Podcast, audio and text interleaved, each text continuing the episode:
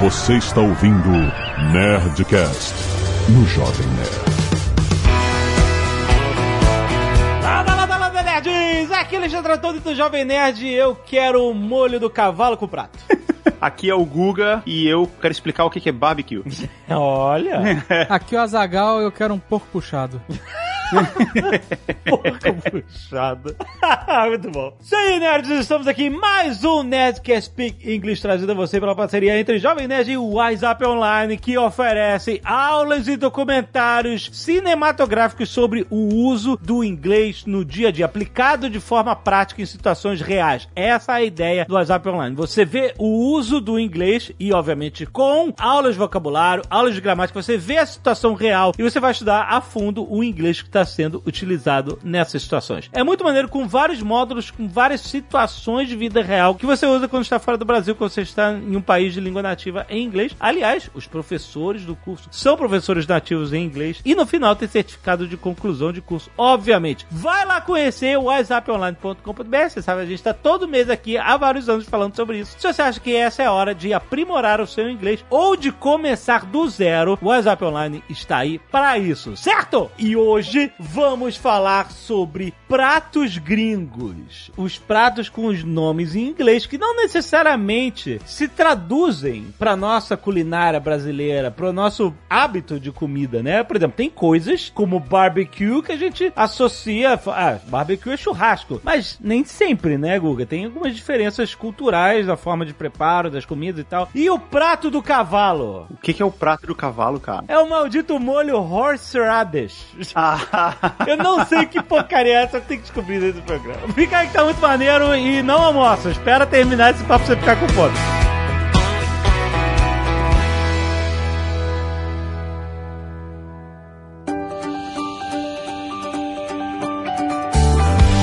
Eu sempre vi, né? Assim, ah, molho horseradish. Eu penso, um cavalo e um prato. Horseradish é uma raiz. É tipo um. Ah. É o um nome da raiz. Radish. Não é eu que eu tô lendo a, a, palavra horse. É uma raiz, parece uma cenoura. Parece uma cenoura branca. Então é bom isso, eu gosto. É gostoso. Armorácea rusticana. É isso? Horse radish. Aí eu não sei. Que língua foi essa que você falou?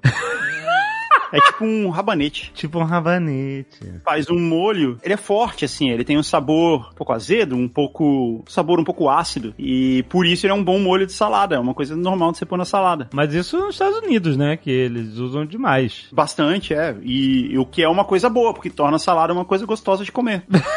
salada sim é o prato do cavalo. Salada sim é o prato do cavalo. Isso não tem Brasil. Ah, eu, eu não sei, é. Eu, eu não lembro de ter visto no Brasil, não. Mas parece um rabanete. Quando você vai num restaurante nos Estados Unidos, vai lá horseradish, você sabe que é tipo um molho de rabanete, é isso? O molho de horseradish, ele é como se fosse o, o horseradish, a raiz, ela ralada, ela parece um rabanete ralado. Ela é bem uhum. branquinha, assim, ela fica com umas bolinhas, assim. E aí ele é ralado num, numa espécie de molho, assim. E aí ele, ele é forte, assim, ele tem um sabor bem, bem forte. Um pouquinho amargo, né? É, é um amargo, assim, um pouco ácido, talvez. Tipo um mostarda. Uhum. Mais ou menos, assim. Tipo um vinagre, talvez. Uhum. E aí esse molho deixa. Salada tem que ter molhos fortes, queijos fortes. É verdade. E aí isso faz a salada ficar gostosa. Você escolhe, ah, eu quero horseradish. Ah, qual é o molho? Horseradish. Você chega a escolher ou ele simplesmente vem? Eu tenho em casa, porque eu como muita salada, né? E aí a maneira de você tornar almoçar uma salada ser assim, uma coisa satisfatória é você ter muitas coisas pra pôr na salada. Então, é, eu sempre tenho molho horseradish, molho ranch, que é outra coisa que eu acho que não tem no Brasil, né? Então, molho ranch é uma parada que tem. Molho do rancho. Então, mas o que é o molho ranch? Molho ranch é um molho branco. Putz, eu não vou saber nem explicar. É um molho branco, ele parece que tem alho. É tipo uma pasta, mas é bem suave, assim. Ele é bem mais suave. Sabe quando você vai num lugar e tem pasta de alho? Ah. Só que imagina com bem menos alho. Ah, eu, eu tirei da Wikipedia aqui, ó. O molho rancheiro, Aí. ou Boa. molho ranch, é um tipo de molho feito, é, molho de salada, junto com leitelho. O que, que é leitelho? Lentelho. Leitelho. Leitelho. A gente precisa ter um programa é, Speak Português. Ó, leitelho, sal, alho, cebola e ervas. Na maioria das é, ervas são cebolinha, salsa e endro. Leitelho deve ser nata, porque isso deve ter, como é na Wikipedia, deve ter português de Portugal. Deve ser isso. Será? Deixa eu ver o que é leitelho. Ah, tem um link no leitelho. Leitelho é buttermilk. Ah, leite de manteiga. Olha aí. Buttermilk. Então, tem um leitelho... Então, você falou, um molho de alho e com umas ervas e com os temperos, que geralmente é pimenta do reino, páprica, sementes de mostadeiro moídas. Foi criado nos Estados Unidos na década de 1950 pelo cozinheiro Steve Hanson e começou a ser um grande divulgador do molho a partir de 1954 no seu retiro Hidden Valley Ranch, Ó. em Santa Bárbara, Califórnia. Por isso que é o. Tá vendo? Olha, eu acho que eu sei que o sonho da Zagal é, é- é batizar uma comida. As comidas vêm dos, dos lugares, muitas vezes. Não necessariamente, mas sim. É, e o Hidden Valley é, o, é a marca mais conhecida de Molly Ranch. Olha. Chama Hidden Valley. Ah, é? Sim. Ah, tá vendo? Se você vai no mercado, tem lá a- na prateleira de Molly Ranch, a marca mais destacada, assim, é- chama Hidden Valley. Então, o molho rancheiro do Vale Escondido. Vale escondido. É de- Em Santa Bárbara, Califórnia. Olha aí. Muito bom, muito bom. Importante dizer que pro Guga conseguir comer salada, ele tem que botar uma porrada de gordura e caloria em cima dela. Just saying. Just saying. Eu ponho bacon, queijo feta, ou então queijo blue cheese. Mas, gente, o molho Ou ranch, seja, você desconstrói a salada. Não, eu faço a salada porque eu gostosa. ele camufla a salada. Não, olha só, no molho ranch, a única coisa que parece ter gordura aqui é o tal do letelho. Porque o resto é sal, alho, cebola e ervas e, e- e pimenta, pô. Você põe duas colheres de sopa de molho. Jovem Nerd, é leite de manteiga. Você tem que ordenhar a manteiga. Tem que ordenhar a manteiga. Eu ia falar isso. Essa é uma parada que eu vou falar, mas eu não vou resolver a dúvida de ninguém. Eu só vou trazer mais dúvidas. É. Nos Estados Unidos, na Inglaterra, o leite tem muito mais formas do que a gente conhece. Ah, é? É, primeira vez que eu fui pro Canadá, Hum. eu cheguei e fui no supermercado e eu queria comprar leite e eu não tava encontrando leite no supermercado. Ah. Porque eu tava procurando, a gente no Brasil acostumou de uns tempos pra cá a comprar o leite de caixinha, né? Aham. Esse é o leite que a gente compra no Brasil normalmente, não é? Caixinha, longa vida. Antigamente era o saco, tinha que ferver o saco, lembra?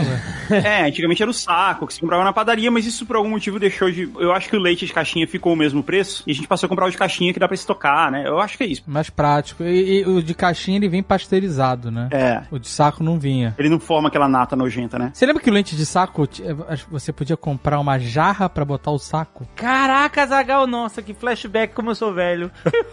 Caraca, jarra de plástico, aquela jarra de plástico. É, mas não faz sentido nenhum, porque você tinha que ferver esse leite. é pois é, não é? Ah, cara, eu tomava esse leite frio, eu não fervia não. Tu tomava ele direto? Nossa, mãe. Eu tomava com um Todd. Caraca. Você não tomava? Você não fervia antes? Não, fazia, abria, fazia um picote ali no, no saquinho e punha no copo. É isso aí, a tua flora intestinal foi totalmente moldada por isso.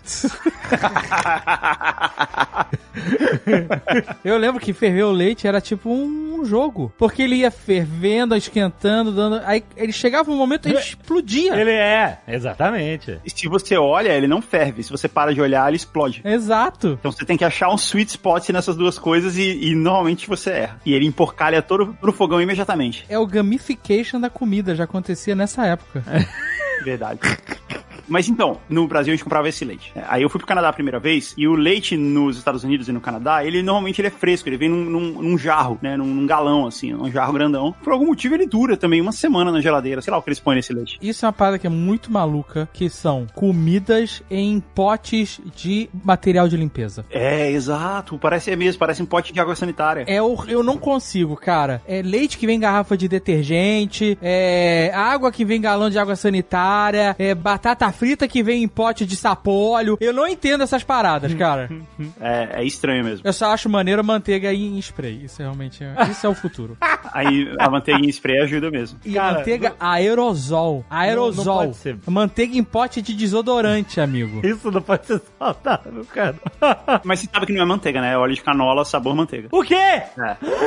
Azagal, olha essa, toma essa agora. Desculpa ser o portador dessa notícia.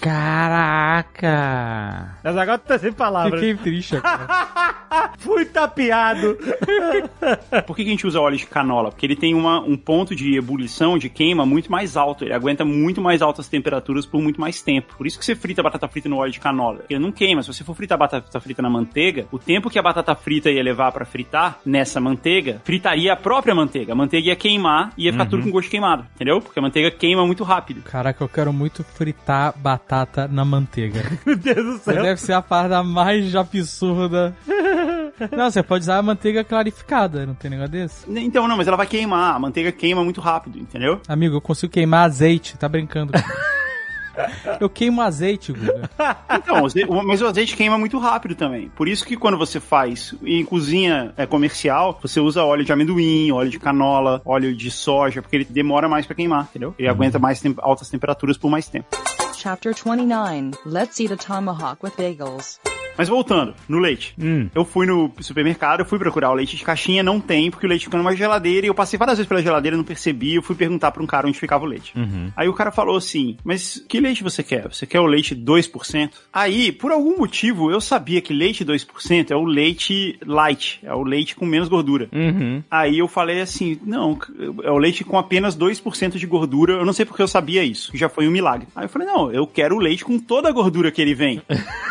Como é que você falou isso em inglês? Eu falei, eu quero o leite 100%. Aham. Aí ele falou assim: não, você não, não pode isso.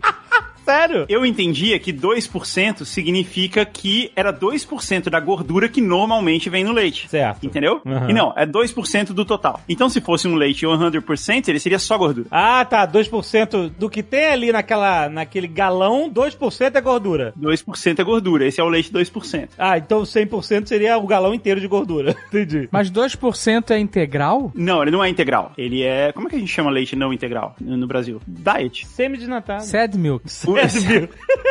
O leite semidesnatado é o leite 2%. Ah, tá. E o que, que é o, o leite desnatado? 0%? Leite desnatado é menos de 1%. Que aí ele parece uma água, né? Integral é whole, né? whole Integral, milk. Whole milk. Integral é whole milk. Só que eu não sabia disso. Mas quantos por cento tem no whole milk? 3 a 5%. Caraca, mas é muito pouca diferença. Não, cara, é o dobro. É o dobro de gordura ou mais? Ah, eu tava esperando uns 30%. 30%? Ah, não, eu sei que mudei a escala. A escala é, é a quantidade de gordura dentro do, do, lá do pote. Ok. É, então. E eu achava que não, que era tipo, o leite natural vem com 100% e eles cortam isso pra 2, e não é assim. Sim, exatamente, faz sentido. Aí eu falei, eu quero o leite 100%. Ele falou, não, não, mas você não pode tomar isso. Não é saudável pra você.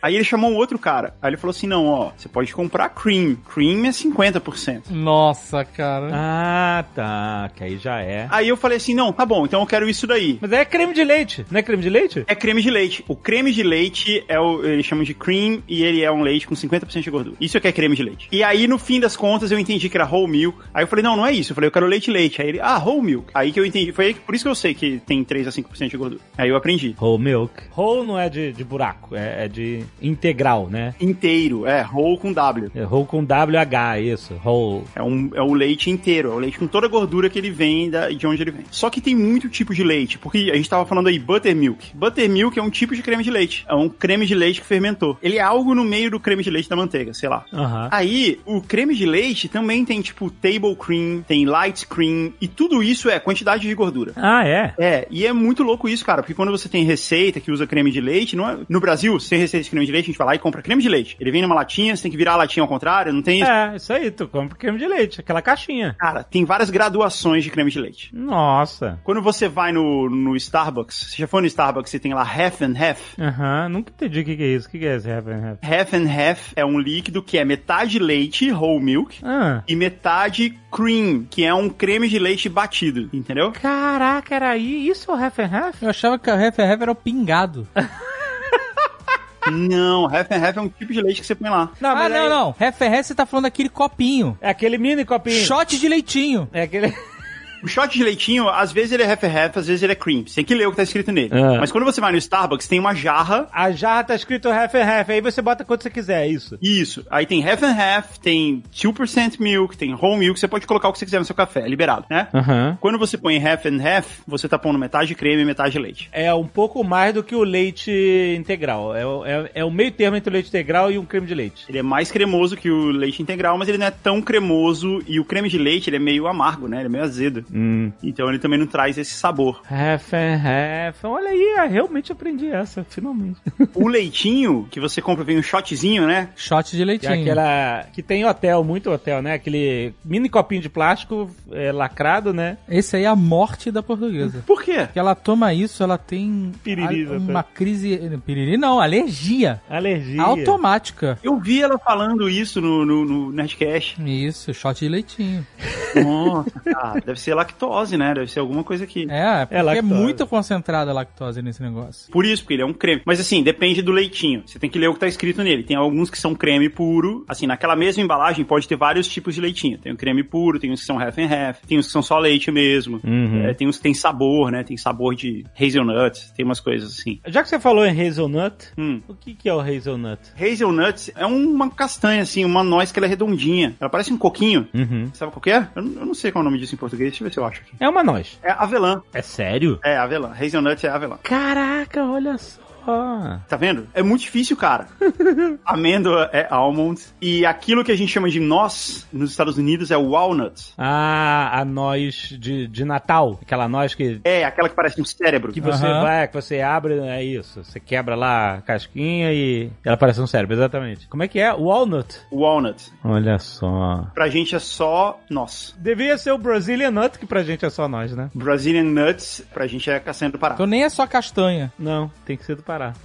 Será que no Pará é só castanha? E tem mais uma noz que é bem comum do Natal, que é chestnut. Chestnut. Chestnut. summer. Como é que era? A música que a gente cantou? Chestnuts roasting on an open fire. Exatamente. A gente analisou isso no Speak English de músicas de Natal. É mesmo, verdade. Não lembra? O que, que é o chestnut? Cara, eu não sei também. Ele parece com a hazelnut, com a avelã. Parece um coquinho, só que parece mais esmagado, assim. Ele parece maior. Você sabia, falando de nós, você sabia que o amendoim não é uma noz? Não, é mesmo? O amendoim é um legume. Hã? Aham. É, é tipo um feijão, é verdade. É um feijão cascudo, um- é uma ervilha cascuda. É, cara, eu aprendi isso no Third Rock from the Sun. Caramba, Alexandre, caramba. Agora a gente vai ter aquele momento logo do Carrefour. Por isso que é peanuts. Ah, Peanut, porque é um pea. É, Olha pia é ervilha. É uma ervilha, é uma noz de- em formato de ervilha. Peanut. Que não é uma noz. Caraca! Caraca, Nath! Peanut!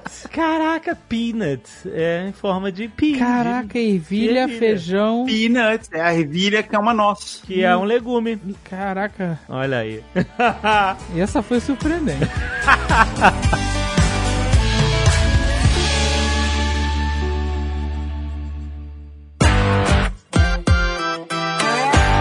Olha, eu quero fazer uma transição. A gente tá na salada, nos amendoins, no leite, e eu quero fazer a transição pras carnes. Mas ainda no molho. Porque tem um molho americano que me intriga, que é o steak sauce. Molho de carne. Então, E bem? porque o steak sauce não é um molho que sai da carne. É uma construção. Ele é um molho feito pra carne, é. Ele é um molho de especiarias feito pra carne, mas é, é um molho que existe, assim, tipo um molho inglês. A gente tem molho inglês, não Então, tem? Mas o steak sauce não é tipo, é que nem o barbecue, o molho barbecue? É, tipo isso. Ele é mais ou menos que no barbecue, porque ele, É, ele não é tão diferente. doce, né? Porque o, quanto o bar- molho barbecue ele tem um negócio da fumaça. Pois é. O molho barbecue ele tem que ter uma cara de defumado. É, e ele é um pouco doce também, né? É. O molho o steak sauce, ele é um pouco mais acre, assim, né? Ele é feito com tomate, vinagre, pode ter passas. É, ele tem bem esse gosto de vinagre, né? É, é, é por isso que ele não é tão doce- adocicado, né? Pensa molho inglês. Molho inglês, você não fica pensando, mas o que é o molho inglês? Que sabor é? Do que, que ele é feito? Você só vai lá e compra molho inglês. É um Você não bota um bando de inglês num caldeirão e fica reduzindo ele até virar molho. Não, é um vinagre com outras coisas, né? Então, é um tipo de molho pré-determinado, tão típico e específico, que a gente passou a considerar que ele existe. É um molho inglês, entendeu? Então, todos esses molhos, molho ranch, que a gente falou, horseradish, ou então o molho o steak sauce, ou o barbecue, eles são tipo molhos que já existem, entendeu? É isso. E o nome é steak sauce porque ele é um molho feito pra você pôr na carne. É, É, exato. mas eu acho que. Você não acha que carne deve ser apreciada só com sal? Não. Pra você sentir só o sabor da carne? Não, quando você come costela com barbecue, tá ok. Então, mas a costela é, é- harmoniza. Depende do tipo de carne. É, depende da carne, né? Mas você colocaria um steak sauce no, no churrasco que tu fez? Depende da qualidade da carne. tá vendo?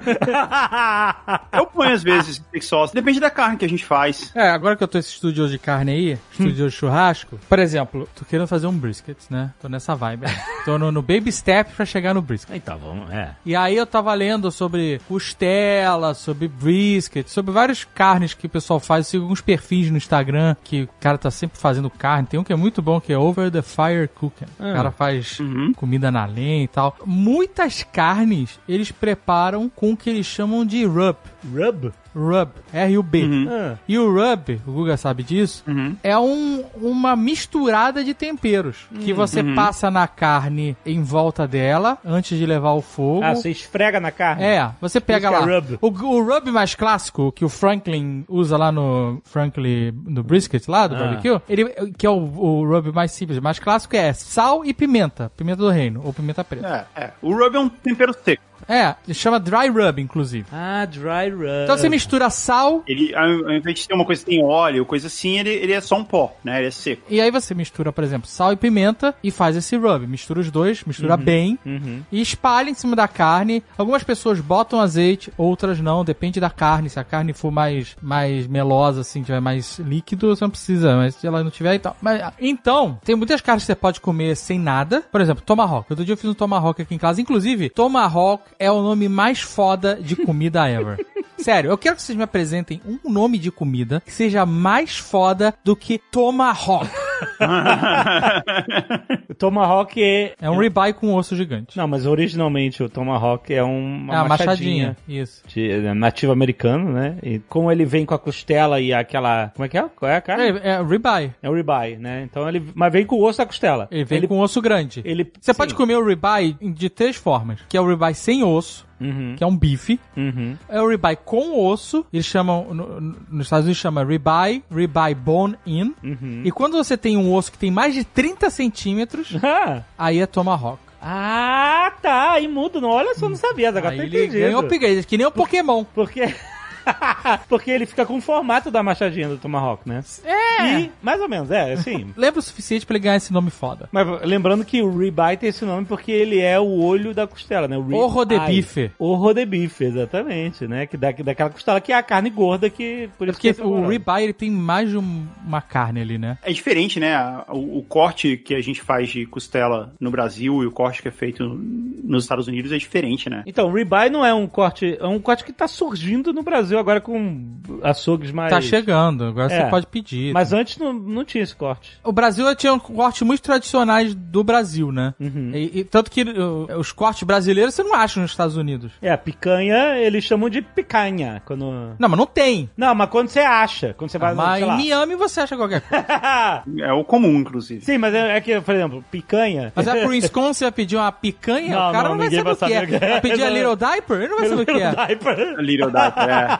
Mas mesmo esses nomes é, no Brasil, eles eh, tem alguns que são novos, né? São os cortes que não existiam e agora existe. Tipo ribeye. Não, mesmo sem ser os americanos, assim. Ah. Tem cortes brasileiros com nome brasileiro que no passado não existia porque o tipo de boi que foi criado passou é, é diferente, é, a maneira como o boi é criado e cortado é diferente. Então, por exemplo, um clássico que não existe nos Estados Unidos é cupim. Vocês sabem o que é cupim? Cupim é, aquele, não, aquela lombo. corcova, não é isso? Ah, é corcova. Cupim é aquela corcova, só que aquele gado que tem aquela corcova é uma raça de gado chamada gado Nelore. Isso. Ah. E o gado nos Estados Unidos é o gado Angus, ele não tem a corcova. Caralho, então não existe essa coisa. Não existe nem essa carne. Não existe, é uma outra raça de gado, não- simplesmente não, é um corte que simplesmente não existe. Mas voltando aqui pros rubs, e o que eu tava querendo explicar é o seguinte: tem esse rub clássico, mas você tem outros. É, o Tucano mesmo ensina no, no Cozinha de Jack lá, que agora mudou de nome, né? Agora é humil- humilde opinião. Meu, meu. que é a fazer um rub, pra fazer a costelinha do Freddy. E aí o, o rub dele leva páprica, leva pó de alho, leva um monte de outros grãos, entendeu? Mas ainda é dry rub. É tudo dry rub. Ah, Você tá. pode. Ele falou que em competição chegam a botar tangue no rub. Tangue? É. Caraca! E aí você mistura e bota na carne. E quando vai no fogo e fica lá horas, né? Que é o método que chama low, low and slow, é fogo não forte, um fogo mais baixo e por muito tempo. Esse rub ele se transforma num bark, uma casca, que é aquela parte preta. Quando a gente foi comer o brisket lá no Franklin, inacre- essa história a gente tinha que contar mais, porque a gente ter ficado só uma hora naquela fila é uma parada As pessoas- tão incrível. As pessoas não valorizam. Outro, dia eu tava. ele tem- o, o Franklin tem um canal no YouTube. Ah, vai dar mais o contexto geral. Franklin Barbecue é um restaurante em Austin, Texas, nos Estados Unidos, que é famoso, muito famoso pelo brisket, que a gente vai falar daqui a pouco, esse tipo de carne, esse tipo de preparo. Ele é famoso, já teve filme do John Favreau, que ele vai lá estudar no Franklin, tem masterclass do cara do Franklin. O cara é mundialmente famoso. Ele é tão famoso, a gente comprou uma camiseta quando teve lá, né? O Azagal tava num bar em São Paulo e aí de repente veio um americano, um, um gringo que tava em São Paulo, eu assim, você foi no Franklin? O cara veio falar lá com o Azagal em, um- em São Paulo que ele viu o cara com a camiseta do Frank. Então foi um bond, foi, Ah. sabe, uma conexão imediata, porque assim, você teve essa experiência de ir no Frank. Uma vez eu tava chegando nos Estados Unidos, a camisa do Franklin, além do barbecue dele ser maravilhoso, a camisa dele é muito confortável. É também. muito louco, exatamente. Eu uso direto. E aí eu viajava muito com ela de avião, porque é uma camisa bem confortável pra você Aham. ficar muitas horas, ela não fica, sabe, você não fica tendo que puxar ela pra ajeitar, ela tá sempre bem. E aí eu viajava, lembro de chegar nos Estados Unidos na imigração e o cara olhar pra mim e mudar a atitude porque eu tava com a camisa do Franklin. Sério, o cara viu. Excelente. Boa dica, hein? E ele é tão famoso porque as horas de espera normalmente são longas, são 3, 4 horas de espera. As pessoas vão de manhã. Ele faz 230 peças de brisket todo dia. Exatamente, as pessoas vão de manhã, ficam esperando amanhã. De manhã não, de madrugada. Não, ne- nem sempre. Caraca, eu vi um cara fazendo reportagem outro dia. Eu- É mesmo? Não, outro dia, quando era possível ser outro dia. Hum. E ele foi de madrugada porque ele foi trabalhar no Franklin. A, o- a reportagem era ele vivendo uma noite de barbecue lá com o Franklin. Ah. E ele chegou de madrugada pra pegar o turno dele, que ia até, sei lá, 10, 11 da manhã. É porque, só pra, só pra explicar, é de madrugada porque eles ficam a noite inteira É, com o brisket 14 no fogo. horas. É, exatamente. E ele chegou lá, tipo, 3, 4 da madrugada e tinha gente na fila, Caramba, ah, pô. sentado, caraca, mal. com a cervejinha tailgating, sabe qual é? Então, mas o normal é o cara é, esperar é, chegar às 9 da manhã e almoçar meio-dia. É isso. O Normal é 6 horas de fila. Caraca. Então, aí a gente teve uma cagada inacreditável. Inacreditável que a gente foi pro South by Southwest, primeira vez lá em Austin, encontramos o Guga, e a gente tava meio que sem ter o que fazer, porque ainda não era dia de evento, acho. É, a gente A gente tava tinha se encontrado, aí a gente, e era tipo 11 horas da manhã, e tipo meio-dia, acabou o Franklin, já não tem mais nada. É, quando acaba o brisket, eles, eles encerram e fecham o restaurante. Exato, e é porque, explicando um pouco mais sobre o Franklin, parte da- dos briskets que ele faz, ele manda pra outros restaurantes, pra hotéis, e outra parte ele vende no próprio restaurante. A gente falou assim, aí, vamos chegar lá no Franklin, que era nosso sonho ir no Franklin, né? Vai que rola, vamos ver qual é, quanto tempo tá a fila. É, a E a gente gente tá... chegou lá, tipo, meio-dia. Assim que a gente chegou lá, a mulher lá de dentro veio com um papel, me deu e falou assim: segura aí, você é o último da fila. Quem chegar atrás de você, você avisa que não vai ter mais brisket. ela, ela entregou um papel escrito Last Man Standing. Cara, isso é de uma cagada. Ah, isso tem que ser muito é mais- valorizado. Isso é- tem que ser valorizado mesmo. Cara, e aí a gente ficou gente- uma hora só na fila. A gente ficou uma hora na fila, e aí depois que a gente contava isso na cidade, pras pessoas que a gente conhecia, o cara, você ficou uma hora na fila? É, eu sempre falo com, com os gringos velhos, you know what? Aí uma, uma hora na fila. Aí ele, this is beginner's luck, eles falam, todos falando que é beginner's luck, que a gente deu tipo sorte de princípio. Se fosse quatro horas, teria valido a pena? Teria. Teria. Quatro horas pra comer só uma fatiazinha de brisket. Teria, teria, cara, Era teria. muito incrível, É cara, muito incri- porque é, é único. como ele cozinha por muitas horas no fogo baixo, fica muito macio, muito é, suculenta, é incrível. E olha que em toda Austin você come um brisket de muito boa qualidade. Em vários outros restaurantes você come brisket excelentes. Sim, a gente foi no número 2 lá, que todo mundo vai quando não consegue no Franklin's, que é mais no centrão da cidade lá, que é... Eles adoram dizer que o George Bush sempre comia lá, porque ele é do Texas, enfim, a família Bush sempre ia lá. É muito boa a qualidade, não é igual do Franklin, mas é de muito boa qualidade. Então se você não... Como é que é o nome desse outro, ô, ô, Guga? Ironworks. Ironworks Ironworks não. Ironworks. É! Ironworks, exatamente.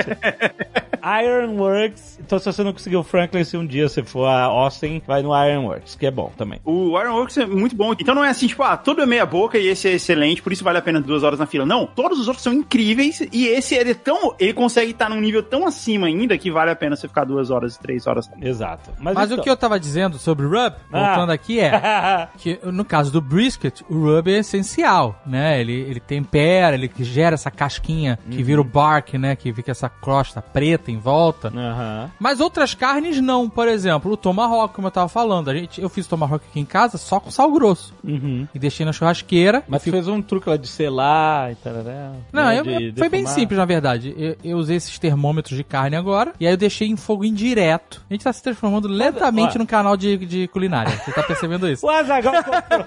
olha só, olha aí, não, mas o Azagal gosta de comida e tecnologia. Ele juntou as duas coisas. Ele comprou um termo termômetro que tu vê a temperatura no celular. Olha que coisa maravilhosa. É, o termômetro era foda mesmo. Ele não só media a temperatura interna da carne, como também a temperatura da churrasqueira. É, ó, tá vendo? Você pode largar ele lá na churrasqueira? É, pode. Fica olhando o celular. E aí o celular Pô, diz não. qual é a temperatura que você quer atingir. E quando chegar a temperatura, você tira a carne. É, e você não precisa ficar abrindo, né? É bom mesmo. Não, exato. E aí, o que, que eu fiz? Vi vários vídeos na internet, então eu fiz com fogo indireto, que eles chamam. Eu botei a carne é, longe do fogo, botei o carvão de um lado e a carne do outro, E a fumaça com e a fumaça saía por cima da carne. E aí eu botei aqueles chips de madeira, sabe qual é? Pra dar um defumada. É, e tem que tem um segredo que você tem que deixar a madeira na água antes, Ah, é? porque a madeira úmida faz mais fumaça. Verdade. É uma fama- é, na floresta seria a madeira verde. Ele tá tipo cozinhando a madeira. É, exato, em vez de simplesmente queimar ela. Tá. E aí eu fiz isso. Botei lá, preparei o, a, o tomahawk, botei só o sal, espetei, levei pra churrasqueira, botei o carvão. O trabalho, o trampo dessa parada é manter a temperatura da churrasqueira Ah, é, constante, constante, aham. sabe? E aí fiz isso. Ficou lá por, sei lá, 40 minutos pra atingir o ponto interno. Teoricamente você pode fazer isso no, no, no forno também. Só que ele não vai ter o defumado, que Uhum. eu defumado. consegui por conta do carvão e da madeira. Aham. E aí, depois de- de- do tempo que ele mostra lá a temperatura interna, que seria o ponto que a gente queria, que era mal passado, eu tirei a carne e aí botei brasa na churrasqueira, botei bastante carvão pra ela ganhar muito calor. Hum, E aí eu selei pra fazer a casquinha. hum. E ficou bom, Guga. Olha aí. Eu sei, cara, eu vi a foto. tem foto aí, tem foto aí. No, no- tá vendo? Ficou bom, ficou bonito e ficou com um gosto bem bom de defumado de madeira, cara. Isso eu fiquei bem orgulhoso. Foi a primeira vez que eu fiz algo assim e que o gosto da carne deixou de ser gosto de carne. Então não tinha um molho, essa carne não tinha um molho, Sim. Mas ele teve uma alteração no sabor por conta da madeira. É. O carvão já daria uma alteração Verdade. de sabor, né? Aham, sim, Mas a sim. carne ela sofreu. E tem muitas pessoas que eu vejo vídeo na internet que fazem, por exemplo, tomahawk usando rub. Ah. E que vai dar outro gosto vai pra dar outro carne. gosto. E- e- Mas sem defumar ou defumando também? Alguns sem defumar, Hum. outros com defumar. Então a gente comeu foi um smoked tomahawk. É, steak. pode se dizer que sim. Olha aí, foi bonito.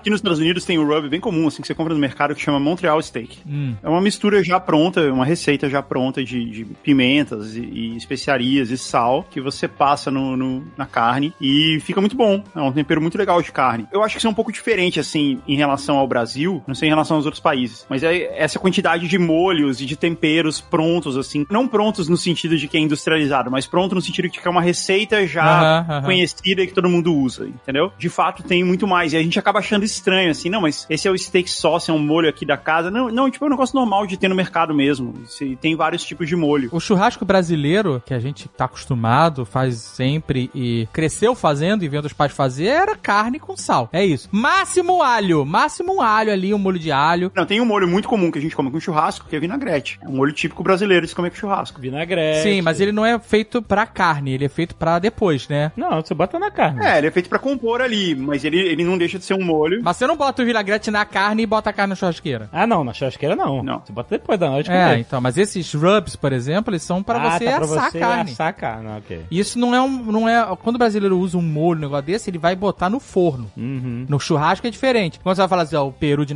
Natal, ou vai usar carne assada, aí você faz o molho, fica regando a carne Sim, lá, sim. re- né? Mas no churrasco, o, o que é bem comum, o único tempero que as pessoas botam é o sal, que é tipo o tempero primer- primordial, né? Uhum. Todo mundo bota sal na carne, sabe que tem que botar, seja ela qual for. Mas esse estilo de churrasco. Outro dia eu vi até você respondendo, Guga, o, o, nos seus stories, pessoal perguntando do churrasco americano, e você levantou uma curiosidade bem interessante que é a variação de churrascos que tem nos Estados Unidos, assim como tem no Brasil. Por isso que eu falei isso no começo do programa. A gente aprende na escola, a gente aprende no, no cursinho de inglês antigo, assim, dos anos 90, churrasco em inglês é barbecue, né? É. A gente aprende essa tradução. E essa tradução, ela é muito frouxa. Ela é muito ruim, assim. Ela não é verdadeira. Porque churrasco, pra gente, ele tem dois significados, na verdade, em inglês. Em português. Ele significa a carne, né? Isso que o David tava falando aí. Você assar a carne na brasa com sal. Isso é churrasco. Mas churrasco também significa o evento, né? A festa. Vamos fazer um churrasco. Ué, mas o barbecue também serve pra isso.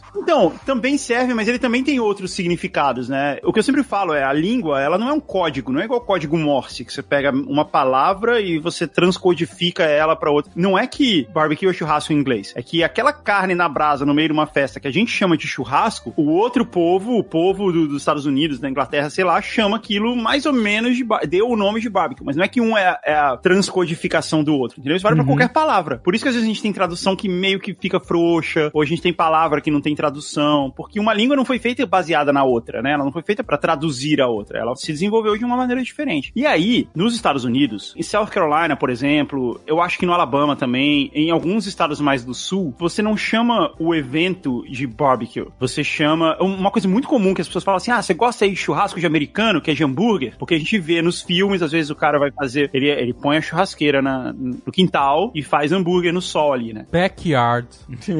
Becker. Que de fato, em muitos filmes e nos estados do norte, é nor- normal você chamar esse evento de barbecue. Mas não tem nada a ver com a carne que a gente estava falando aqui até agora. É hambúrguer e salsicha. Uhum. Em South Carolina, eu acho que no Alabama, eu acho que no Mississippi também, esse evento chama cookout. Hum, olha aí. Ele não chama barbecue. Barbecue é especificamente o pulled pork, que o Dave falou aí no começo. Ah, o porco puxado. É o porco puxado, né? O porco desfiado no molho barbecue. Aquilo é barbecue, entendeu? Se você chegar pro cara com tomahawk assado na brasa, é, igual o Dave fez, ele não vai chamar aquilo de barbecue. Ele vai chamar aquilo de smoked meat, é, smoked beef. Ele pode dar um- todos os nomes, mas barbecue, nesses estados especificamente, Olha aí. é pulled pork. Agora, se você for na Califórnia, ele vai chamar aquilo de barbecue e tudo bem. Mas então, o pulled pork, o porco puxado, esse pulled é de desfiado, né? Não é? É, isso. né? É, porque você como Você se você pu- puxasse com as mãos. Você dá aquelas puxadinhas É. pra desfiar, né? Então é. pu- Ah, É um porco desfiado. Essa é a tradução mais precisa. mas o molho barbecue, já que a gente tá falando de molhos também, e ele combina muito com o porco, né? É justamente o que você falou que. Que ele, não sei do que eu tô chutando aqui fortemente, mas eu acho que ele é um molho, ele combina muito com o pulled pork, com a costela, e ele tem essa parada da fumaça. Então ele, Uhum. eu acho que ele Porque ele é um molho defumado. não é defumado. O ingrediente dele, né? Um dos ingredientes faz ele ficar com esse Ah, é? que chama fumaça líquida. Esse é o nome do ingrediente. Que. Ai, meu Deus, sério? Existe isso?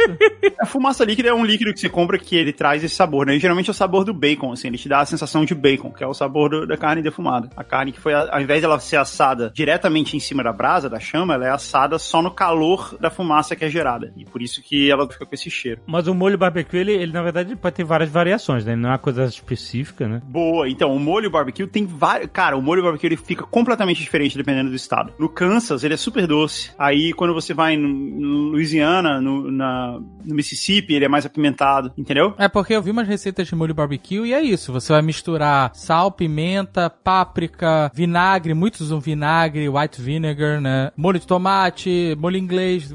Existem várias receitas diferentes pra molho barbecue. É, então. Ele tem mais ou menos uma cara ali, um sabor que você quer chegar nele, mas ele tem muitas variações. Agora, esse é meu bordão do Speak English, né? No Brasil tem também.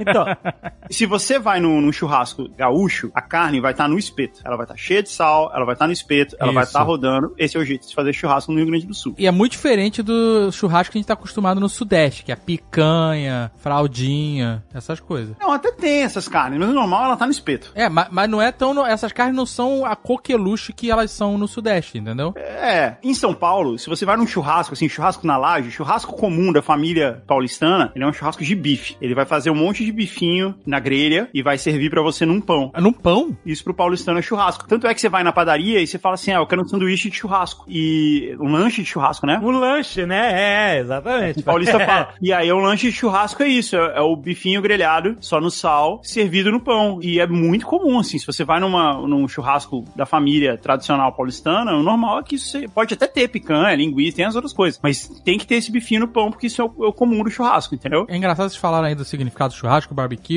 com qual é a carne. E pra mim, a palavra churrasco, não barbecue, ó, churrasco. O significado dela não é relacionado à carne em si que está sendo feita. Uhum. Mas o, o- o significado está relacionado diretamente ao fato de ter uma churrasqueira Uhum. e de ter pessoas em volta comendo enquanto está se preparando a carne. Isso pra mim é churrasco, a minha concepção da palavra. Meio que o evento, né? Então, quando eu, por exemplo, faço um um churrasco, mas ninguém tá do lado da churrasqueira e a carne fica pronta e ela vai pra mesa e- pra comer dentro de casa, por exemplo, Não, um churrasco. é frustrante. É, é, ele meio bem que triste. mata um pouco, é. No Nordeste, o churrasco tem carne de sol, tem feijão de corda, tem os ingredientes que são incomuns, assim, pra gente no churrasco do Sudeste, ou de Minas, ou, ou de Brasília. Então, assim como o churrasco varia muito, mesmo o significado de churrasco, quer dizer, você vai em São Paulo, o churrasco é um bife num pão, olha como mudou pra caramba, assim, e não, nem é tão longe, assim, dos outros Aham. lugares. É, nos Estados Unidos também. Quando você mostra pra um americano um bife de churrasco feito só no sal. Do jeito que um brasileiro faz, sabe como é que ele chama? Hum. Churrasco steak. Sério? Porque esse é um modo muito brasileiro, assim, de preparar. Aham. Ele não olha pra aquilo e fala assim, ah, ok, isso aqui é um barbecue. É é uma coisa diferente. É Uma, uma carne na brasa feita com sal é um negócio de brasileiro, que você come em restaurante brasileiro, como é que eles chamam? Churrasco. Então o nome ficou em... chu- E é bem comum. Assim, você vai em restaurante... Um restaurante qualquer, assim, de carne, sabe? E o cara tem um prato lá que ele chama de churrasco steak, porque é baseado, é preparado na, num- na maneira brasileira de se fazer carne. E é bem curioso, sabe por quê? Quando você. No Brasil, qualquer lugar que tem carne é churrascaria. Uhum. E nos Estados Unidos é steakhouse. É. É, mas, Tanto que mas a- não é que nem a churrascaria brasileira. Mas, Tem não, outra mas parada. também, porque as churrascarias abri- brasileiras que foram pros Estados Unidos chamam steakhouse, não chama churrascaria. Chama steakhouse, é. Fogo de chão é steakhouse. Porque estão se adaptando à cultura, mas não é exatamente. Texas de Brasil, steakhouse. Texas de Brasil é uma cadeia mexicana, o que torna tudo mais bonito. A gente tinha um sonho, agora esse sonho tá muito distante, acho que a gente pode falar dele. Hum. Expandir pros Estados Unidos os negócios fazendo coisas chamadas de Brasil. De Brasil. Lembra, Guga? Não a do gente queria Brasil. fazer a Comic Con de Brasil. O Icon de Brasil ia ser foda, velho. Porque, cara, tem uma hora que a gente- Brasil com Z, Brasil. Brasil. Comic Con Então, de Brasil. Porque a e- Texas de Brasil é Texas de Brasil, que é com Z. É, é, é isso mesmo que o Guga falou. É uma rede de churrascaria que segue o modelo brasileiro. Churrascaria de, de espeto corrido, de Brazilian Barbecue. Brazilian Barbecue, all you can eat. Ou seja, Isso. né, você é rodízio, o famoso Espeto rodízio. corrido. Espeto corrido, exatamente. Só que o dono da cadeia é mexicana e, e ele fez uma coisa que ele queria misturar o, ba- o- o churrasco americano que é famoso no Texas O cara era com o mexicano. brasileiro. Então, o cara já, olha só, olha a cabeça desse cara. Hum. Ele, por que ele chamou de Texas de Brasil? Porque É. ele sabe que os Estados Unidos é famoso pelo churrasco, né? Brisket, vem tudo Texas. É. Ele, como mexicano, com certeza conhece o Tex-Mex. A Sim. comida Tex-Mex. Que é a mistura. Sim, sim. E como ele tá na Flórida, ele tem que trazer o brasileiro. Então, Aham. amigo, é isso. Texas de Brasil. É o nome do restaurante, é maravilhoso. o restaurante não é maravilhoso, mas é. Não é de mas todo a mal, experiência não. é não é maravilhosa. todo mal, não. Não, não, ele é ok. É. Não é Ah, ruim, é. é ok. Mas é, a experiência é maravilhosa. Seria maneiro. E a gente queria fazer uma Comic- variação, tudo de Brasil. Comic né? Con de Brasil. Comic Con do Brasil. Chapter 29 Let's Eat a Tomahawk with Bagels. mas eu quero, a gente falou pra caramba do Franklin e de churrasco, mas eu quero falar do brisket, que Olha é aí. um tipo de preparo da carne bovina. Mas é uma carne específica também. Ah, mas é que Você não tá- faz brisket de salsicha. Não, É, um, é o peito, não é isso, Guga? É, no Brasil você compra com carne de peito. Mas é- ele é diferente. Ele é mais macio, ele não, ele não é como a carne de peito brasileira. E ele é feito, é uma carne grandona, gordurosa, e por isso que você prepara desse jeito, pra ela amolecer, pra ela ficar um tempão né, ali no, no calor, devagarzinho, porque aí ela- você tira ela de lá desmanchando, né? É, a ideia é que o brisket bem feito é ele fica 12, 15 horas, até Não. 24 horas. O, o, o Franklin, faz 24 horas. 14 é horas. 14? É. É, depende da temperatura que você tem, da distância que ele tá do fogo. E o legal é que quando ele tá vermelhinho por dentro, né? Então ele ficou esse tempo todo lá, ele cozinhou, ele tá cozido, ele continua vermelho, né? Porque ele foi numa temperatura muito baixa. É, e tem uma parada que é bonita pra cacete, que é o smoked ring. Uhum. Que a carne, ela fica vermelhinha no centro, mas ela tem entre o bark, que é a casca né, mais escura externa, e o miolo da carne, cortando assim ela ao meio, ela faz um anel é, meio róseo, que é por conta da fumaça. Nossa, mãe. É parecido, sabe com o quê? Eu não sei se, se tem isso no Rio ou em Curitiba, mas em São Paulo é muito comum o rosbife caseiro que você compra na padaria. Não. Que é uma peça de lagarto que é feita, na, ela é grelhada na, no próprio Mas eu já vi, é verdade. Ele vem assim também, ele vem sempre bem mal passado por dentro e mais bem passado por fora. Acaba tendo essa mesma cara, assim. Ele também tem Aham. esse ring, né? Esse anel em volta, assim. Um anel que fica que é a carne mais escura em volta. Então, mas no Brasil não. Nunca comi no Brasil. Tem a costela. A gente vai em costelaria, pede costelinha. Costelaria, que também é bom pra cacete. Ah, saudade. É, Nossa, que saudade. É bom demais, é. É. E, e- e é mais ou menos o mesmo princípio, né? A costela 24 horas e tal. Não, mas não é outra carne. É outra. É outra... É outra carne, mas o princípio é o mesmo. Quer dizer, ela não fica com esse aspecto temperada, né? Ela não fica preta por fora, mas a textura dela é muito parecida. Qual era o nome daquela costela que a gente tinha perto do aeroporto, Guga? Hum, Costelaria Moema. Nossa, essa é boa saudades. mesmo. Ah. Essa. Tudo é costela. Você pede salada, o cara traz costela. Mereceu o jabá de graça. mereceu, mereceu. Lembra que a gente queria fazer a Costela Week? Costela Week, fazer sacolé de costela. É, A gente tem que fazer ainda. O Lierson de vez em quando manda uma. uns- Ô, vamos fazer costela week. É Costela Week, é o conceito da gente passar uma semana inteiro só comendo costela.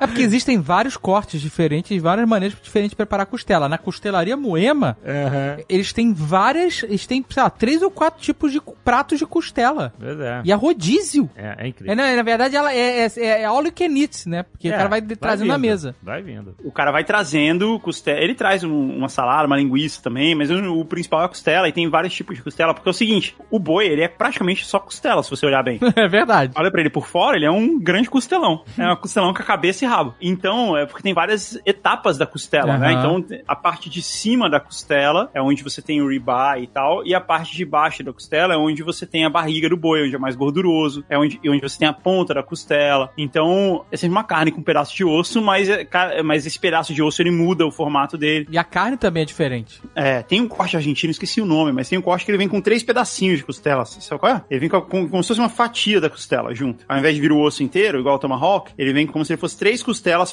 fatiadas. E é um prato, eu esqueci o nome, mas é um prato argentino muito comum. Então por isso, porque a gente tem muitos cortes da carne do, do boi vem da costela, né? Verdade. E em inglês também tem várias variações da costela, né? Você tem babe back rib, ribeye, que mais? Ribs on the Barbie. Isso é porco. Mas isso é uma confusão comum também, né? Você vai comer costelinha do famoso restaurante australiano. Que é americano? que é americano, né? é, que excelente toque, isso aí.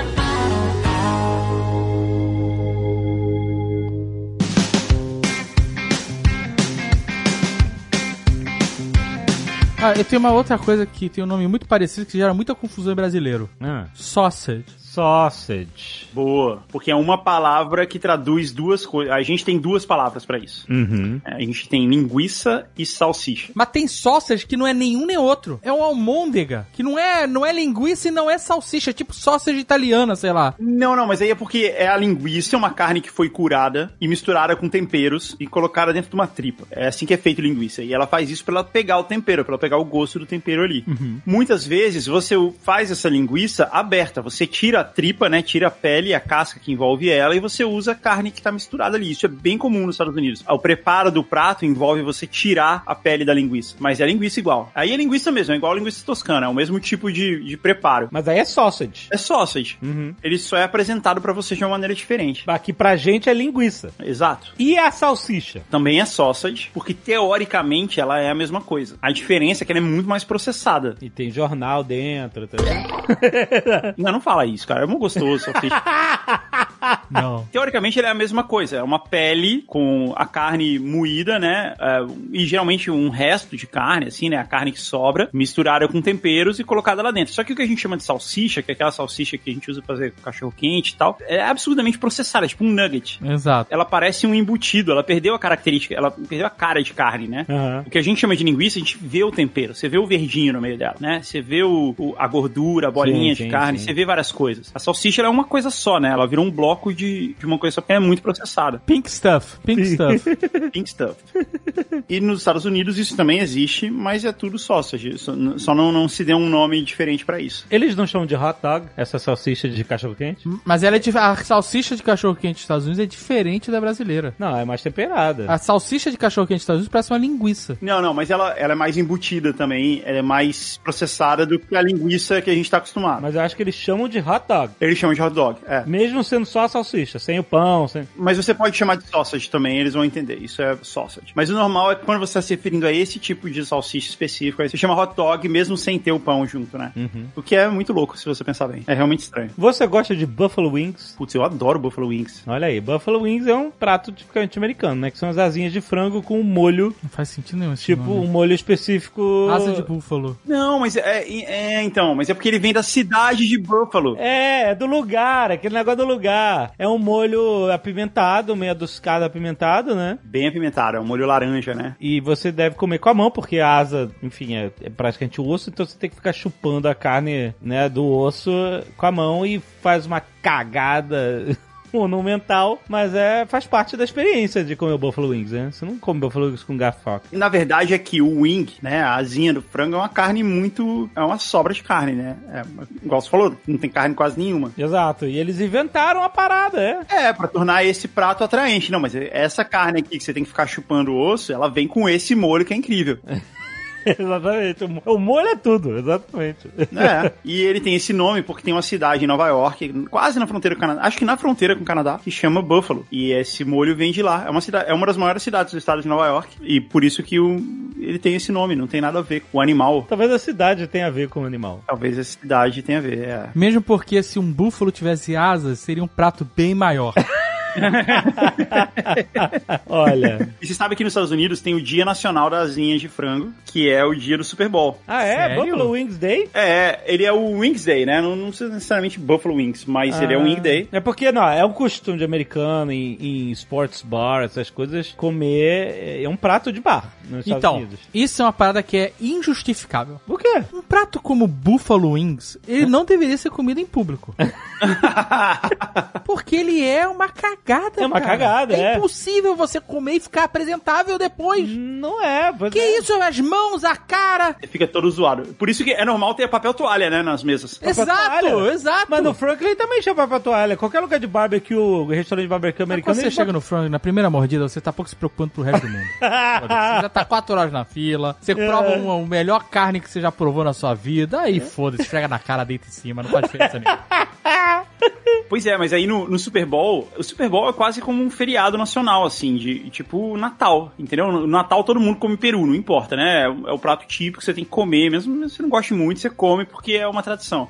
Os wings, né, a asinha de frango, ele é o prato tradicional do Super Bowl. Então toda festa de Super Bowl, tipo, o país para pro Super Bowl. É um negócio muito grande, é muito maior do que é o último capítulo de novela ou final do Campeonato Brasileiro no Brasil. É muito maior, é muito mais como se fosse uma final de Copa do Mundo, tem todo ano. E as pessoas se reúnem pra comer chicken wings, né, asinha de frango. É o prato mais comum. Eu li que tipo no Super Bowl só nesse dia se come mais da metade das asinhas de frango que se come no ano Caraca! nos Estados Unidos. Não é sério? É Nossa. sério. Você tem que encomendar antes, tem fila. É, é muito legal, na verdade. A gente sempre faz aqui em casa. Chapter 29 Let's Eat a Tomahawk with Bagels. Agora, eu posso ir pra sobremesa? A gente teve salada, teve churrasco. Eu tenho um amendoinzinho. Exato, teve amendoim e tal. Eu quero ir pra sobremesa pra falar de um prato americano que o Guga que me ensinou. Eu nem sabia da existência disso. Cara, quantas coisas na sua vida, né? Você sabe o que, Fui que, eu eu- que te que eu tô ensinei. falando? Não, é demais. não. Tem a ver com você usar o mesmo fogo do churrasco. Vegemite? Que vê demais, cara. Que Deus me livre isso. O que, que é Vegemite? Isso é coisa australiana. Ué, mas é uma palavra em inglês. É uma palavra em inglês. É uma pasta de fermento. Vegemite é a marca. Ah, é a marca? É a marca, é. Ele pertence a uma a Kraft, eu acho. Hum. Olha aí. É uma pasta de fermento. É nojento. É. Só australiano e, e neozelandês gostam dessa porcaria. Não, tem o seu valor. Se você põe só um pouquinho em cima da manteiga, tem o valor, Hum. sim. Não, não, não. Eu aprendi a é gostar. nojento. Não, é. Eu entendi o valor que ele tem. Olha só, eu quero falar dos s'mores. S'mores. S'mores. Foi eu que te ensinei a fazer s'mores? Você que me apresentou a existência dessa coisa maravilhosa. Quando, cara? Eu não, não lembro Eu disso. nunca tinha ouvido falar que isso existia, s'mores. Pô, s'mores é demais. Explica, Google, o que, que é o s'more? Ele é um biscoito. Tem um tipo de biscoito específico também nos Estados Unidos e na Inglaterra chamado graham cracker. É um biscoitinho doce, assim. Ele é, ele é doce caramelizado. Ele tem gosto de caramelo queimado. Não, não sei, não, não sei se teria o equivalente no, no- no Brasil. Mas é, é isso. Ele é um biscoito doce. Ele tem um aspecto, assim, tipo de um biscoito de maisena. Mas ele tem um gosto muito mais gostoso, assim. Ele tem um gosto de caramelo queimado.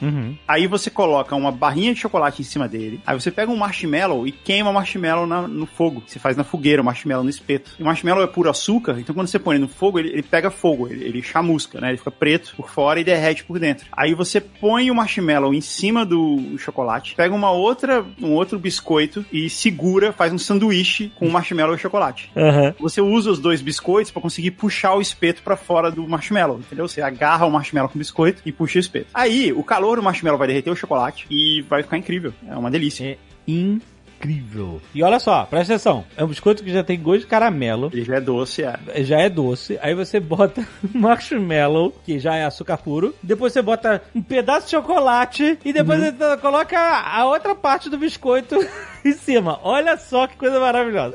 E vira um sanduíche de biscoito com chocolate marshmallow. Maravilhoso, caramba. É muito bom, cara. É muito bom mesmo. E é legal você ter falado isso, porque tem outra sobremesa muito típica dos Estados Unidos, que é cheesecake. Tem muita gente que fala que o verdadeiro prato típico americano é o cheesecake. Ele é um prato que foi verdadeiramente criado nos Estados Unidos, porque boa parte da culinária americana, como os Estados Unidos é um país de imigrantes, Vem de outros lugares, né? a culinária americana é muito formada pela culinária mexicana, burrito, Italiana, muito pela culinária italiana, pizza, macarrão. almôndega, salsicha, vem tudo da Itália. É, então, Ou, ou como estávamos aqui no, no Speak English, meatball sausage. meatball, olha esse nome. Meatball. Maravilhoso. Você, você entende automaticamente. Exato, Al- no- é melhor que almôndega almôndega, é. é. uma tradução confusa. A gente Almôndega. sabe porque a gente aprendeu. É, mas almôndega é uma palavra maravilhosa. Não, almôndega é uma palavra legal. Certo, mas assim, o meatball ele tá chamando uma bolinha de carne. Exatamente. Meatball. Vou direto ao ponto. Tô já descrevendo o objeto. Literal, a linguagem é literal. Mas então, o cheesecake, ele é o prato que foi realmente desenvolvido nos Estados Unidos. Ele não veio da Inglaterra para os Estados Unidos, entendeu? Ele. O que ele parece uma loucura no primeiro momento, né? Parece uma loucura. Como assim? Um bolo de... Bolo de queijo? Exato. Porque a gente brasileiro, a gente tá muito acostumado com queijo salgado, né? Sim. Mas é comum você usar queijo para fazer doce, assim, um queijo mais suave. Porque o queijo nada mais é que um outro tipo de manteiga, né? Como a gente tava falando antes. Exatamente. Que endureceu. Bem colocado. O queijo nada mais é que outro tipo de manteiga, que nada mais é que um outro tipo de leite. Ele é só vários estágios de degradação do leite. Exatamente. Degradação não. É, é, ok, é. Melhoria. Então, Melhoração. a, a- a humanidade descobriu que dá pra ir comendo o leite enquanto ele vai estragando até um certo ponto. Entendeu? Dá pra. Não, até todos os pontos. Tanto tem queijo de 100 anos, você come ainda. Mofado, tem queijo mofado, de verdade. Então o leite não estraga, não, que é isso? Tem duas substâncias comestíveis que nunca estragam. que Um que é o mel e o outro que é o leite. Que só Mas a muda- diferença é que o mel não muda. Ele vai mudar. É. Ele só cristaliza. É, só que só vira Aí uma você cera. bota lá em banho-maria e ele volta ao normal. Exato. Pra sempre. Né? Mil anos, se você achar um pote de mel, Tu você pode comer. bota banho-maria. É, exatamente. O leite, se você achar ele daqui a mil anos, boa sorte. Vai ser um queijo caríssimo. Não vai, cara. Vai ser uma experiência única. Você vai comer e morrer. É, Então, por isso Você que eu tô tem que- falando, que a gente aprendeu que o leite, dá pra consumir o leite enquanto ele vai estragando até um certo ponto. É, se você, é só você garantir que todo fungo que nascer ali continua sendo comestível, que ele ele não vai te causar uma doença. É, mas se ele surgir na sua geladeira, é melhor evitar. É melhor evitar. Ele não surge na sua geladeira, ele já estava lá dentro. Quando ele só fica cresceu. É. enorme e verde, Ué, você não vai. você come queijo mofado que mofou na sua geladeira, aí você tá me Não, dizendo? presta atenção. O que, que é o queijo gorgonzola, se não um queijo mofado verde? É um mofo verde nojento. A gente acha maravilhoso. Mas já veio assim. Ah, já veio assim. Esse fungo é induzido nele. Esse fungo é, É. colocado lá porque é um fungo que é comestível, igual outros cogumelos que a gente come, que também são fungos comestíveis. Aliás, outra comida que nunca estraga é isso, cogumelo, que é fungo. É verdade, você vai nascer fungo no fungo? É, não, não nasce. E se nasceu, que ótimo, porque a comida só se multiplicou. A pior coisa que pode nascer ali é Smurf. Vai dar pra fazer sopa, é isso que o gargalo Olha queria. aí. Se você chegar perto e ouvir que tem alguma coisa cantando ali, lá, lá, lá, lá, lá, lá, aí não come. Meu Titac tá desenvolvendo Smurfs. Cara, pra- pra você chegar a esse ponto de ouvir um Smurf é outro tipo de cogumelo. Chapter 29 Let's Eat a Tomahawk with Bagels.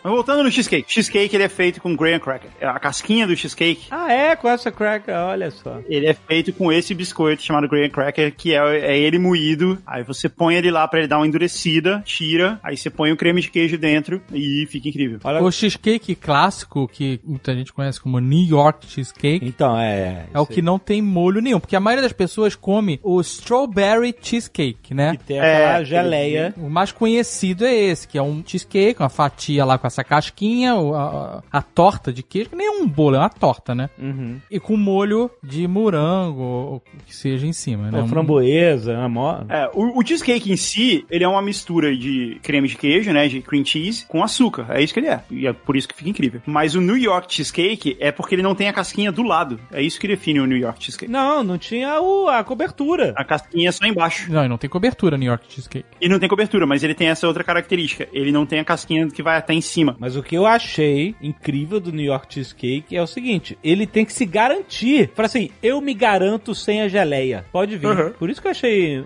ousado o New É York porque Cheesecake. o, o- o Cheesecake Factory, É bom, é bom. o restaurante preferido de um em cada um brasileiro que vai para os Estados Unidos, É muito bom, vai. É bom porque é barato, vem muita comida é isso, isso são verdades. e a comida é muito gostosa. Tem algo que eu acho, eu não posso dizer bom, mas eu posso dizer curioso, é que todos a- os Cheesecake Factory são decorados de uma forma extravagante, cafona, mas com inspiração em Senhor dos Anéis. É, porque tem o olho de Sauron, verdade. Exatamente! Tem um olho de Sauron. Hã? Aonde? Tem umas peças meio ovaladas que Ah. servem como uma espécie de luminária que elas parecem um olho de Sauron. Mas isso tem todo o Cheesecake? Todo o Cheesecake Factory. Caraca, Se você que não- tá ouvindo aí já foi no Cheesecake Factory, você sabe o que, que a gente tá falando. Ah, o olho de Sauron. As indústrias Sauron, elas devem ser as donas, né, da franquia. Mas no Cheesecake Factory tem cheesecake de tudo que você possa imaginar. É verdade. Tem, tem. Tem de biscoito, de creme de avelã, de, de- de- sei lá. Eu já comi a maior parte deles e é muito, tudo muito bom. Mas o que você quiser que você imaginar, vai ter. E o cheesecake mesmo é um detalhe. Mas eles, eles não gostam de vender o cheesecake. Eles enfiam tanta comida na tua goela abaixo que tu não aguenta. É difícil mesmo. Tanto é que é normal você pedir, o cara já chega e fala assim, você não quer pra viagem esse cheesecake, não? É porque ele quer te despachar dali também. né? Ele já te já despacha ali e é uma boa sugestão. É, você come isso a caminho do hospital. Eu lembro que uma... Eu lembro que uma vez a gente foi pra San Diego Comic Con e a gente. Normalmente a gente consegue ficar, graças ao nosso amigo Marcelo Matéria, a gente consegue ficar bem próximo ao centro de convenções. Mas teve uma vez que a gente não conseguiu e ficamos num hotel que ficava a um quilômetro. Não é ruim, era uma caminhada de 10 minutos e tal, não era um problema sério. Era um problema sério no final do dia, depois de ter andado 70 quilômetros dentro da San Diego Comic Con, tem que andar mais um de volta pro hotel. Mas a vantagem era que esse hotel era em frente a um Cheesecake Factory. É, pois é. Então a gente jantou várias noites lá pela praticidade, por estar cansado e tal. E o cheesecake to go era o padrão. E aí você já ia rolando pro hotel. Exato. Se duvidar, ele é feito no, no alto, né? Deve ter uma ladeirinha assim em cima.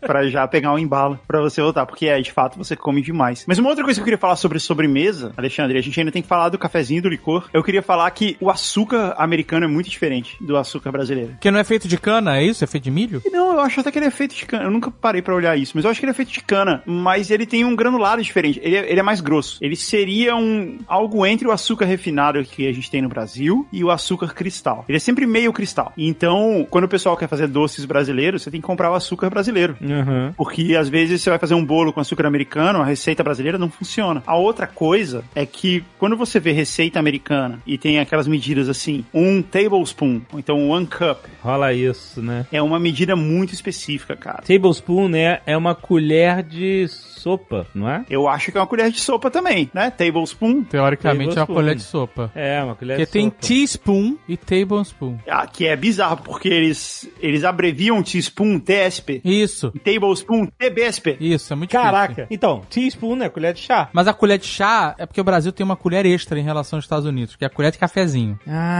Ah. Quando eu fui alugar meu primeiro apartamento nos Estados Unidos, eu sabia que a casa era de brasileiro porque tinha essa colher.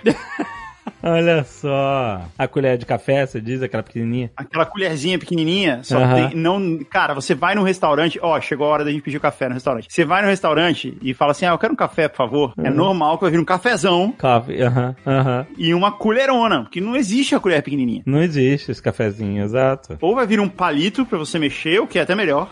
Se não tiver o palito, vem uma colherona de sopa mesmo. É, então tablespoon é a colher de, de sopa, teaspoon é a colher de chá e o cup é outra parada. Cup é uma xícara, mas é diferente, cara. A não ser que você esteja fazendo uma receita que dá pra fazer muito no olho, nessa pandemia, nessa quarentena, eu comecei, muito no começo, a fazer bolos. Olha aí. Fui experimentar fazer bolos. E eu cheguei à conclusão seguinte: comida salgada é tipo jazz. Você pode improvisar, criar o seu próprio interpretação, e fica legal. Uhum. Comida doce é tipo música clássica. Você tem que tocar o que tá escrito. Aham. Se você inventar, não é porque você inventou, você errou. Você errou e vai dar errado. Vai sair tudo errado no final.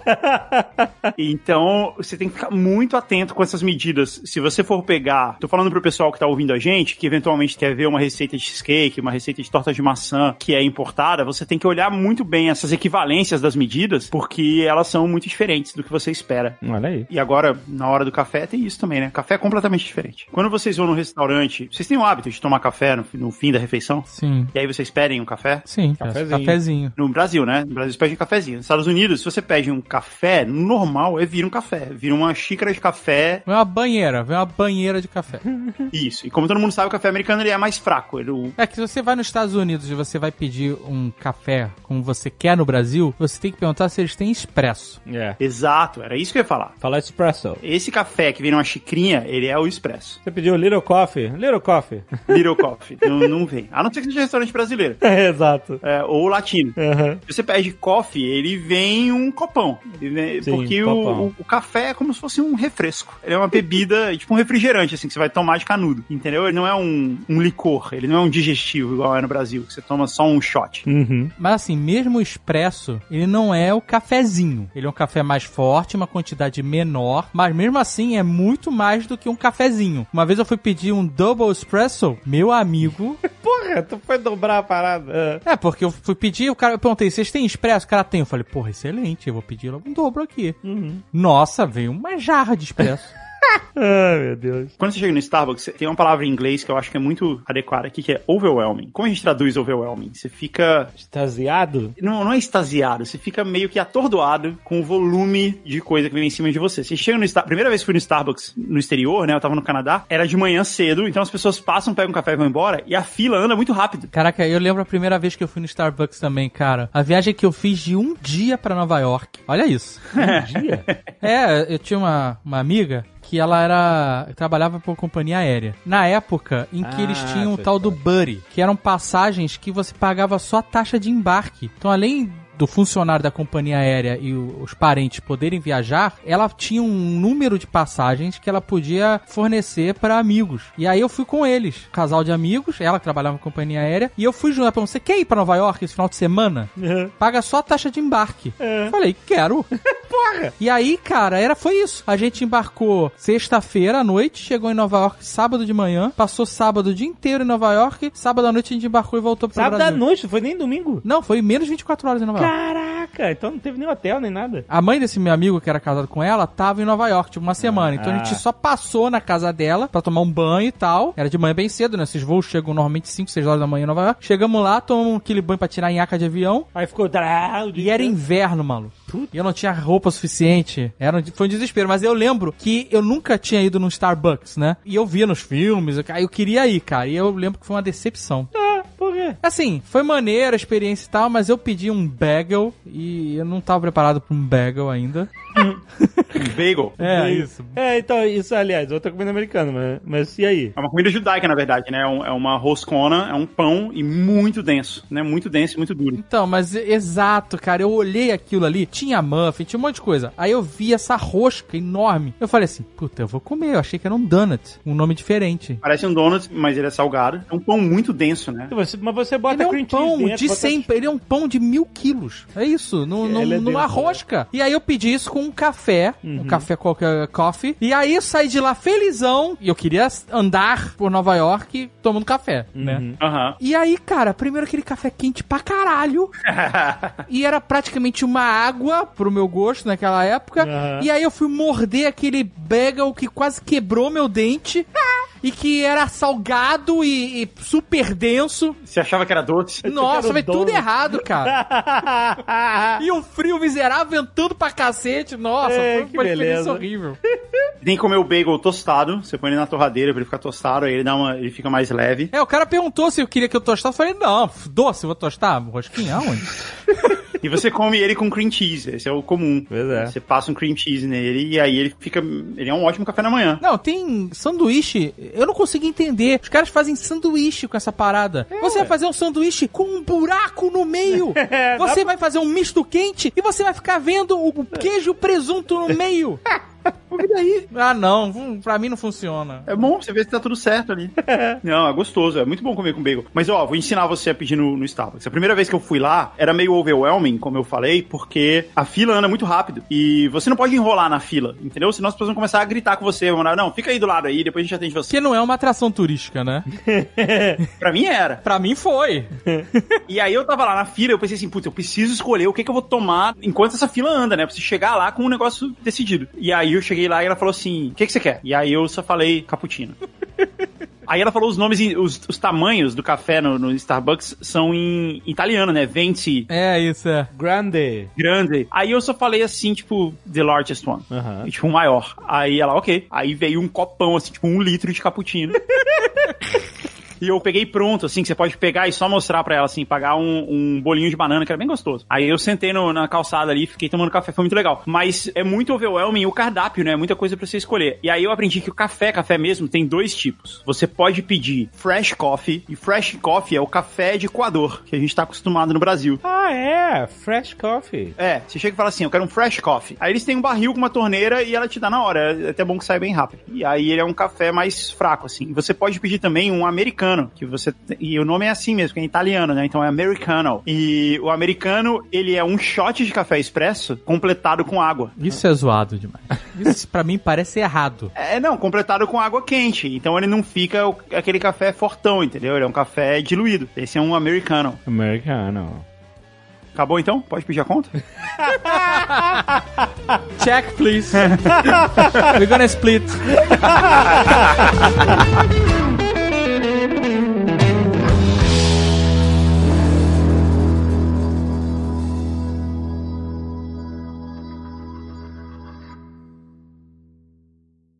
Este Nerdcast foi editado por Radiofobia, podcast e multimídia.